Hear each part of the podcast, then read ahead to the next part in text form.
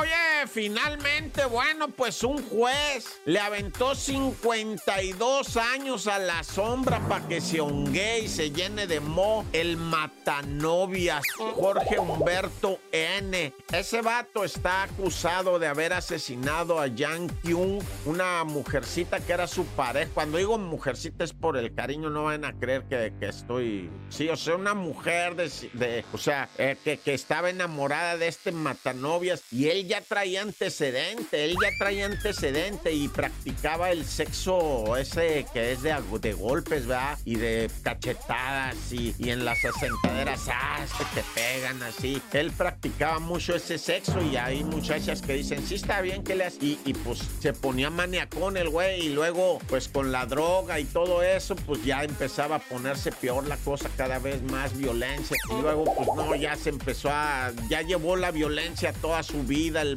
muchacho loco, ¿verdad? Además psicópata, porque le generaba dolor a las personas, ¿verdad? Y no le interesaba al vato y nada, le valía todo, le valía. Y pues lamentablemente, ¿verdad? Actuó en contra de esta mujer y se presume de otras dos mujeres que no fueron localizadas en su momento, ¿verdad? Y hay una mujer que declara que él atacó, ¿verdad? Y que ella sí dice, ay, a la bestia me salvé de ese vato que sí era asesino y sí, sí era un salvaje, dice, a mí me hacía cosas horribles y, me amenazaba que me iba no sé qué, dice, pero nunca me imaginé, dice, bueno, sí me imaginé, por eso lo dejé, ¿verdad? Pero, ah, no, que él mata novia, 52 años de cárcel y se me hace poco.